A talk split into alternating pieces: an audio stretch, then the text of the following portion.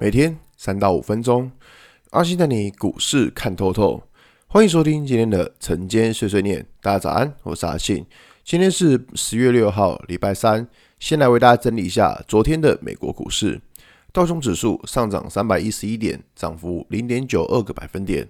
纳斯达克上涨一百七十八点，涨幅一点二五个百分点。S M P 五百指数上涨四点四二点，涨幅一点零三个百分点。费城半导体指数上涨四十七点，涨幅一点四八个百分点。昨天美股四大指数都是收红的，而且收红的涨幅还还都不还都不差，还都蛮大的。那昨天上涨的原因，第一个是在油价带动。那其实昨天呢、昨天有一件比较大的事情是在于说美国债务上限。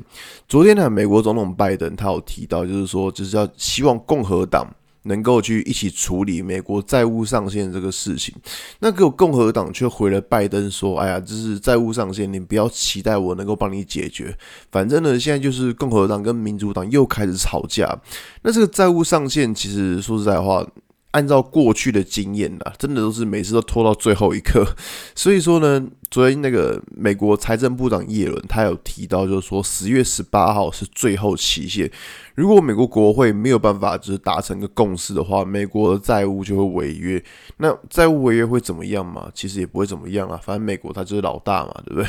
只是债务违约的情况之下，造成国际上真的是会一定会很动荡啦。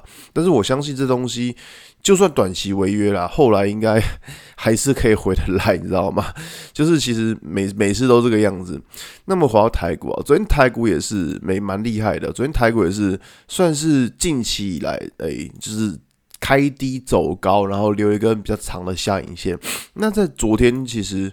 可以看到，就是蛮多股票都有出现反弹的。那像是之前跌得很深的，像天钰，或像是呃红红杰科，或像是低润相关类股。那其实这些股票它之前都跌得非常的重。那到这边出现反弹，当然像昨天天域，它是因为呃呃公布营收，营收创历史新高，所以它继续发，它出现一个跌升反弹。那昨天像是航运股也有出现一个跌升反弹的情况，但这边跌升反弹。这是代表它止跌了吗？其实倒还不至于，因为我们知道说止跌的情况在于说股价能不能够站上五日均线。那这边其实可以看到，目前来说的话。股距离五日均线其实都还有一段距离，所以说你要说要能够站上，其实倒还不至于这么快。而且在前几次的下跌，其实我们就已经知道站上五日均线是一个呃第一个条件，但是之后你要去看一下说五日均线有没有办法向上穿过十日均线，然后整理的过程当中，指数或者股价不能够再继续往下跌破五日线。所以说，其实在这边的操作。我个人的想法就是说，针对这种跌升反弹的股票，对，如果大家想要抢反弹，对，那你可以去抢。但是我觉得说，你如果要抢这种反弹，你就是好要好好注意一下风险，因为毕竟股价这样跌下来，你说它要立刻 V 转上去吗？我觉得这个机会不是没有，但是并不是这么的大。尤其是你看最近，其实像呃今天早上的新闻，就是面板的报价。诶，它又又继续下跌，面板报价又创新低了。所以说，在整个基本面的状况来说，我觉得整个台股的基本面并不是说这么的好。那当然就是可以看到说，最近公布营收的情况，其实还是一个就是有不错的。比如说红海昨天公布营收也是创下历史新高，诶，跟着也是创下了呃同期次高。那所以说，在整个组装厂的。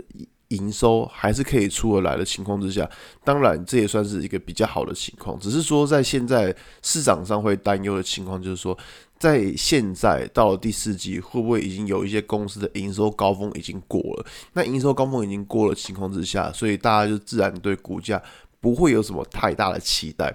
那这也是为什么最近好像很多股票被卖得很凶的原因，就是因为大家会有一个就是。很担心说营收高峰已经过了情况，所以说在最近的操作，我知道很多公司营收公布出来都不错，但其实操作上还是要维持着看一下基本面，看一下现形来做操作，我觉得这样会比较保险，好吧？那今天节目就到这边，如果你喜欢今天的内容，记得按下追踪关注我。